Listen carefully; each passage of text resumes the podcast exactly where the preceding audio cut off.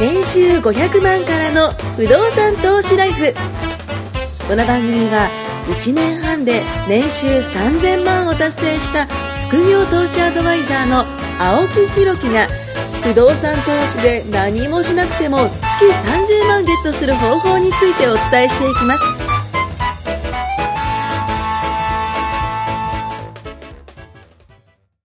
お疲れ様ですということで。お疲れはいお様です。はい、ですあの久しぶりな感じがしますけども1か月ぶりぐらいのねねちょっと収録日ということで、はいあのいつもはですねまあ場所が変わってというか回数が変わってみたいな感じですかね、あのちょっと高いところで高いってその敷居というかあの高さというか高いところでちょっとそうですね。今日ねやってるんですけどもどうですか景色、まあ、こっちはあんま見にくいですけども。すごい眺望いいです。ね、ちょうどいいですよね。目の前がこう駅もあってねでかいビルもあるんですけどもここもすごいいいあのマンションのところでねちょっと撮らせていただいてて、まあ、あのあっちの方を見るとそのいわゆるその東京タワーが見えたりとかそうそうそう。えっとねお台場とかも見えるんですよ、うん、奥の方まで見るとそう。あのお台場とかも見えて。でまあそんなこんなでねあの僕のまた日記を 伝えようかなと思うんですけど最近がですね、えっと、多分ねその香港マカオの話しました？うんまだしてないですしてない。イタリアの話しましたっけ？しました。イタリアまで。ね。イタリア行って帰ってきて収録、あそうです。でその後に香港マカオ行ったの6月末に、で、えっと、その後すぐに僕あの誕生日が7月5日なんですけど、うん。あ、おめでおめでとうございます。ありがとうございます。ありがとうございます。おいくつに？えっと、32になりました。32になりました。ありがとうございます。もう32年間生きてきてですね、あの、その後すぐに韓国に実はちょっと行ってですね、あの、フォトウェディングって知ってます？うんあの、こうなんか、なんていうのかな、ウェディングドレスとか着たりとか、タキシード着て、えっと、まあその、なんていうのかな、そう、カメラマンと、えー後ろにその背景がですね、ちょっとこう、なんか扉があったりとか、その、うーん庭があったりとか、なんか綺麗なお花畑があったりとか、そのそういうところでこう写真撮るんですけども、ちょっとそれをアルバム作るやつですそうです、そうです、そうです。あれをね、あの、韓国でちょっと撮ってきまして、はい、あのそれがですね、大体、あ、そうそうそうそう、それ。これが？そうそうそう。あのアイコン。LINE のそうそうそうそうそう、はい変わったの。それが、えっと、僕がソロで撮ったやつで、えっと、まあ、嫁と二人で撮ったやつとかも、まあ、いくつかあるんですけども、まあ、それをね、撮りに行ったんですよ。そう。で、えっと、その撮りに行ってる最中に、風邪をひきまして、はい。誰ですか？風邪をねよくひくんですよ。で なんでこんなに風邪僕ひくのかなと思ったらねあることを気づいてですね僕今減量中なんですよ。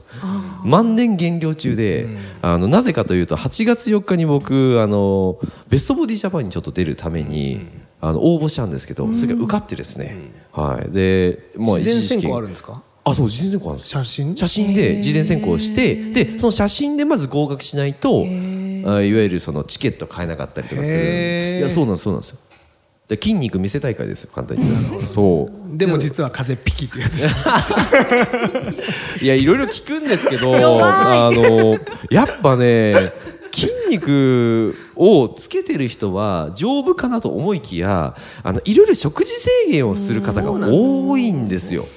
もうそれこそブロッコリー食ったりアスパラガス食ったりトマト食ったり OL かって感じですけどももうそのぐらい、そうささみですよ。さっきも僕ささみねあの秘書に頼んでちょっと買ってきましたけど、買ってきてもらいましたけどもあの今日の昼飯がね、えっとゆで卵 えそれから、えーささみの、ね、いわゆるサラダチキン豆腐そうめん。ね、それからの赤飯をね本当はあの玄米がいいんですけど。食べるの好きなんで渡りガニパスタ美味しかったですよね。ねえー、渡りがどこどこで食ったんですか渡りガニパスタ。えあのヒルズ行ってましたヒルズ。あいいとこじゃないですかヒルズ。僕もそのコンデンサーとちょっと行けますんで、そこ以降はちょっとオフの期間になるんでなるほど。ちゃんと食わなきゃなと思っていや無理だなささみとか。脂身欲しいな。ね焼き鳥は皮が好きです。ああもうねもう天敵ですね。もう天が好き敵でですねでも確かになんかお腹周りがなんかやっぱりなんかちょっと本当ですか？なんかうん違う。違う、ありがとうございますもうねポッドキャストから見えないかもしれないですけど。いやいやいや。僕だって上が92の73の88ですよ。スリーサイズ発表してます。ねはい、スリーサイズ、はい、ボンキュッポンです。ボンキュッポンですよ。はい。で測ったらねあなんかスリーサイズ書かなきゃいけなくて初めてこう自分で測ったんですけどなんかいい体だなと思って、うん、その部分だけ見るとねでもすごい。ねその部分だけそれを保とうとするのがすごいはいですね まあでもあともう1か月ないぐらいなんで。そろそろリスナーさん何の番組か分かんない。筋肉大会になっちゃいますからね。そうですね。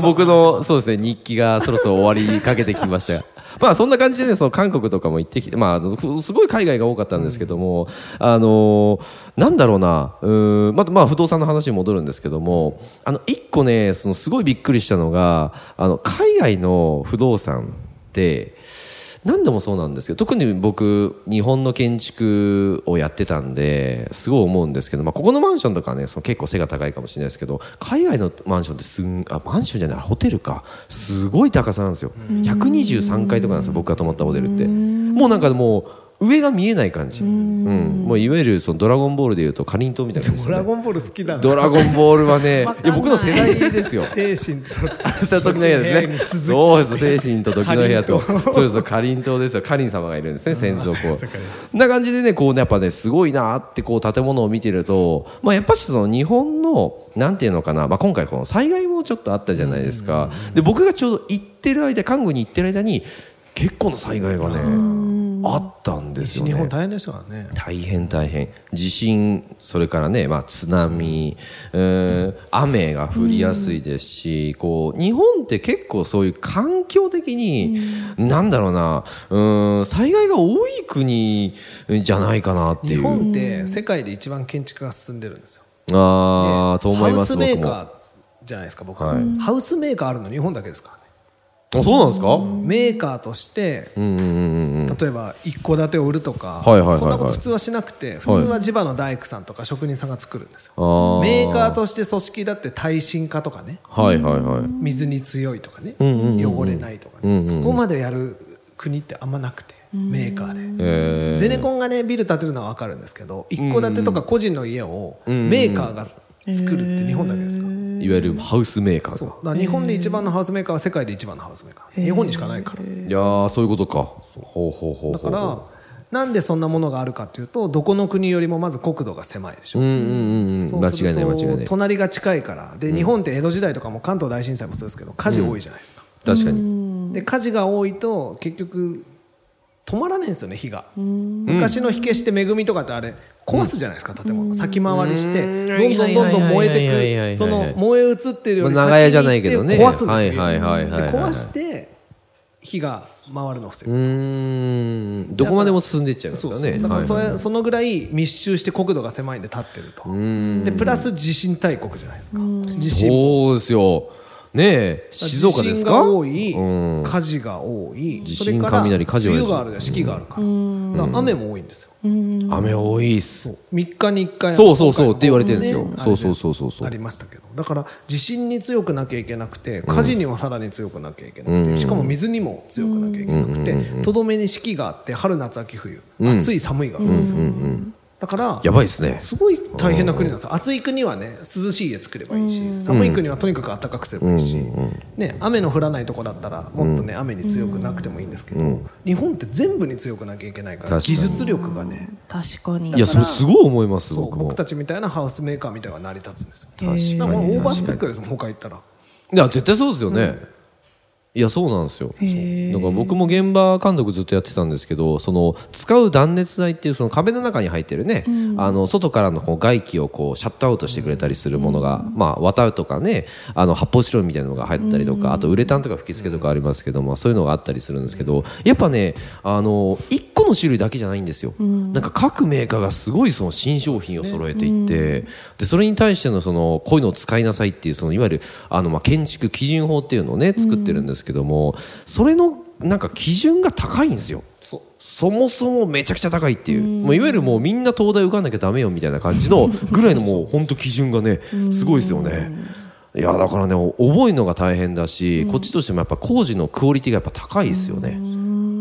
なんか一個一個なんか仕事がすごいというか。だから海外行くと荒がね見えますすっごい荒い。いや すごい荒いですよ本当に。カンボジアとか行って結構高い建物見たけど廃棄物なしでレンガ積んで塗って終わりですからね。あれ？地震来たらどうすんだいやバラバラバラってね落ちちゃったりね。地震がそもそも来ないからね。そうなんそうなんそうなんですよ。ねなるほどねいや絶対そうねだからすごいな。いやそれのたんびになんで海外ってこんなに高いね建物建てるんだすごいなってやっぱ思うんですよね。見たことないんで日本で確か100何回ってあんまないですよね。ないないないないないない。100なんかないですよね。ね。日本もないですよ。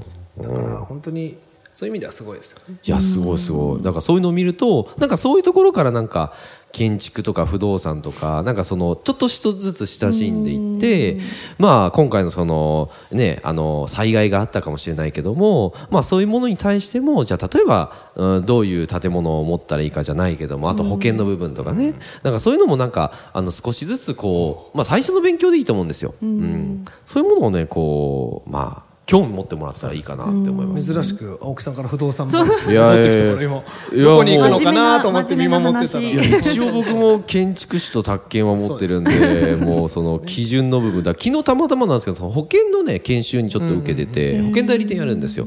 でその研修受けてる時にあの結構保険もそうだしその不動産もそうだし、まあ、何でもそうですけどその法律が絡むものっていうんですかね。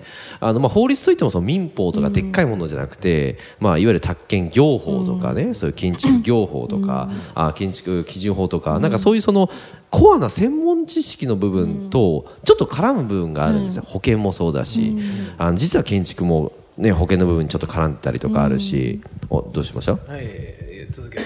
そういうのがあってです保険ねとかもねこういろんな資格があって。あ！そうこれも保険の。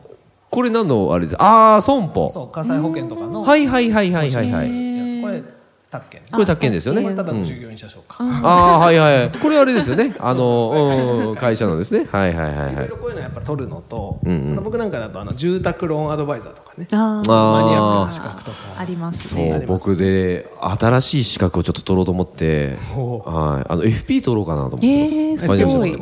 いいですよね FP だから昔から FP いいなと思ってファイナンシャルプランナーそのなんかいろいろあるじゃないですか。で保険の人に聞いたらまあ一応2級持ってれば保険業界だったらまあいけるよと。いう話だったんその上ので F まではまあいらないですけど。なんか1級まで取るともう神扱いだってそうそうそうそう、ね2級までですねそうそうそう2級あ,、ね、あと CFP とかもいろいろありますけどもまあ、まずは2級をねちょっと狙おうかなと思って、2級はね勉強しないとダメですねいやー3級って言いまはすよね多分そのまま受けても大体本当ですか、日本語が読めれば おじゃあいけるね。いけますよ、は あのね言葉尻でいけますよ。ああそういうことですね。これはなんとなくこれじゃねえかなみたいな。2級は勉強しないとダメです。あー二級です僕最初よね2級受けようと思ったんですけど、はいあこれ勉強しないと受かんないと思って やめて3級だけ取ってやめちゃいました。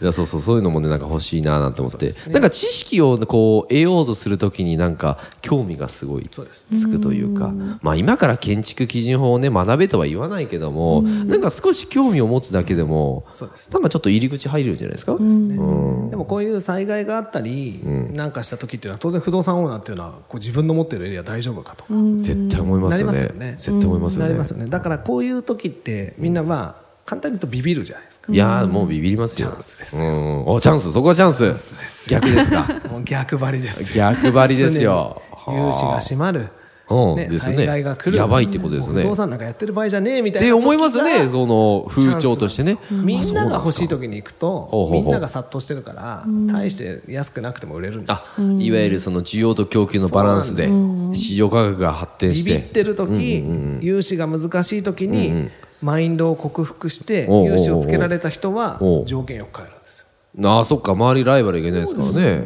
ああ確かに確かに。こういう時こそまあ頑張ってねいい物件を手にしてもらえたらいいなと。今どっちの状況なんですか？し厳しい状況なんですか？えっとそれとも。ね僕の見立てでいいですか、まあ、10年ぐらいずっとこう上がったり下がったり見てますけど、はい。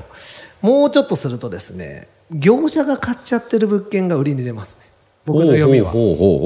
業者が保有しちゃっててそうあの決算を迎える前あに在庫とか。売り切んなきゃいけないものが出るはずなんで。9月いい物件が出てくるかもしれない。値段下げてでも売り切って現金化しないといけないっていううん個人とはまた違った背景が。はいはいはい。はいはいそういうのはちょっとお得に出るかもしれないから借りれますっていう自分の属性アピールをちゃんとしておく。あの人はいい条件で出せば買えるぞと。思ってもらっておく準備期間です今は。ちちゃんと申請をして審査をかけといていくらぐらいは銀行がいいって言ってましたという情報を業者に伝えておくといざさあ売るぞっていうセールが始まった時にいけると。青木さんスタートダッシュそう融資大丈夫ですそういうことですね。ブワーっとこういってね。これはねまあ、チャンスあると思いますよ。いやーよかった。これマイホームもそうですけどね。建て売り業者が潰れリーマンショックの時とかそうでしたよ僕はその時に買ってますからいやー下そっかそっかそうですよね。そういうのはやっぱり逆張りじゃないと。逆を考えればと。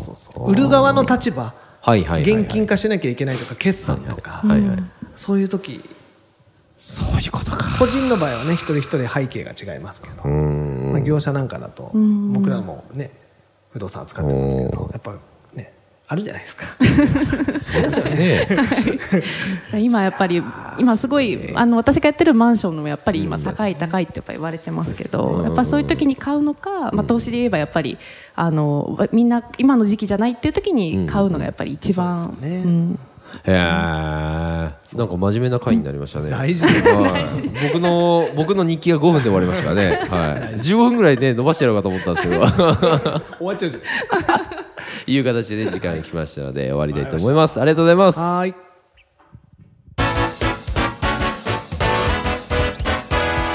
今回も年収500万からの不動産投資ライフをお聞きいただきましてありがとうございました番組紹介文にある LINE アップにご登録いただくと無料面談。全国どこにいても学べる有料セミナー動画のプレゼント。そしてこのポッドキャストの収録に先着で無料でご参加できます。ぜひ LINE アットにご登録ください。